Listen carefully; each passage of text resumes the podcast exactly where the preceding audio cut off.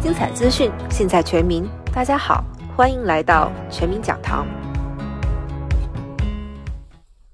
全民讲堂的各位朋友们，大家早上好！公司报税季马上就要到来了，今天我们请到了专业会计师陈飞来帮大家答疑解惑。那陈飞可不可以帮我们再去介绍一下，说哪种折旧的方式可以帮公司省到更多呢？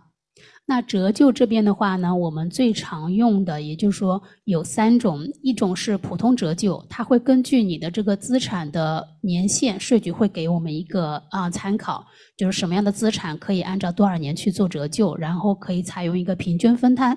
另外一种呢，就是加速折旧，叫做 bonus depreciation，它会允许你在第一年的时候做一个非常巨大的折旧。对于持有投资房的大家。如果说你们有计划要做一些啊装修啊或者是一些安排的话呢，可以根据这个情况去做一下提前的 planning。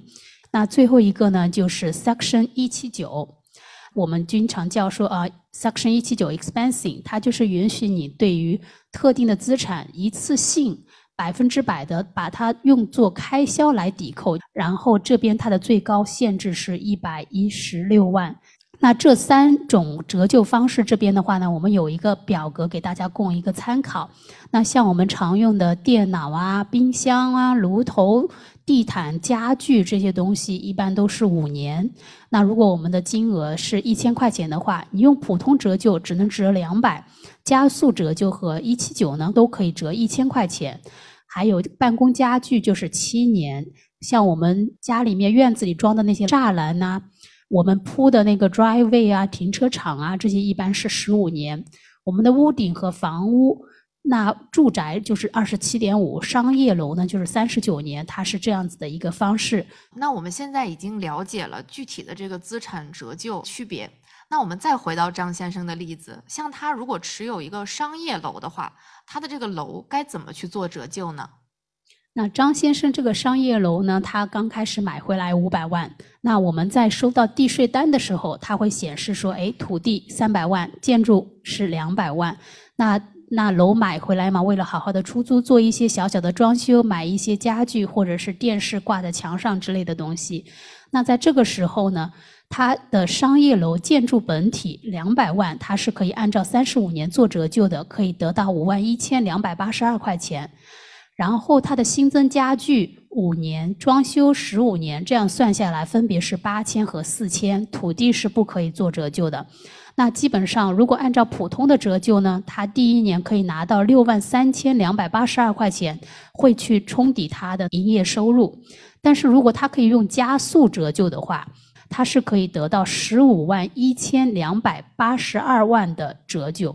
那在这里的话，根据这个张先生的情况，如果他的收入六十万，平时的地税啊、修理杂七杂八的保险开销十万块钱的话，他的首年折旧通过普通折旧，他可以的应交税款大概在十四万八，但是加速折旧这么一算下来，就只有十一万八，这个 difference。将将有三万块钱这么多，所以呢，在折旧，你是用普通折旧还是加速折旧，其实很多情况下都会有很大的影响。哇，那这么算下来的话呢，其实张先生他还是要交很多的税。那我们有没有什么办法能让他再少交一点呢？当然是有的。还有另外一个更进阶一点的，就是成本分析折旧法 （cost segregation）。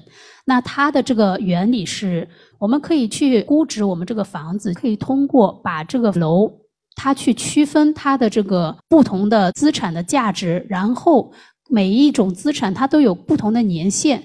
那这些除了楼之外，像我们的家具装修，我们又可以用那些加速折旧，通过这样的一个方式，就可以让我们得到更多的资产的折旧来抵我们的收入，这样子。那像我们刚刚的这个情况的话，如果张先生去做一个 cost segregation，那这样子的话，他第一年通过加速折旧加上这个 cost segregation 两种方法的加成，他可以拿到三十六万的折旧。那在这个三十六万的折旧呢，我们跟前面的那一个方法来做一个比较。那前面我们在用普通的加速折旧的时候呢，他要交十一万八。那在这一个成本分析加速折旧这边的话呢，它的这个税只有四万五，相比起来的话呢，这边一共就差了七万多块钱。哇，这么一算下来啊，真是帮张先生省了很多的税啊。那在张先生的这个案例之后呢，我们也想请陈飞帮忙总结一下。刚才呢，为大家介绍了三种不同的折旧的方式。那这三种方式分别会适合什么样的房产投资者呢？那首先的话呢，这个普通折旧呢，它就是细水长流了。你第一年、第二年到你最后这个啊折旧用完，基本上每年都是固定的。那这比较适合说，哎，其实我的这个房子出租收入。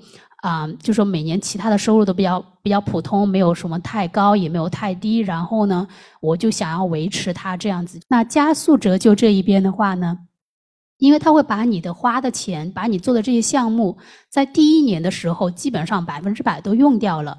它可以帮我们缓和现金流，因为我们如果房子赚钱就要交税了。那如果有折旧的话，我就不赚钱，不赚钱就不用交税。这些就比较适合说，在房子投入的时候，比如说你的收入比较高，那你今年你是绝对不想说你的房子出租再赚一些钱，然后交比较高的税的。所以的话呢，加速折旧在这个时候挺不错的。那成本分析加速折旧这一边呢，就是说，那这个事情，这个你需要去找专门的做估值的 appraisal，或者是说专门做这个成本分析的公司。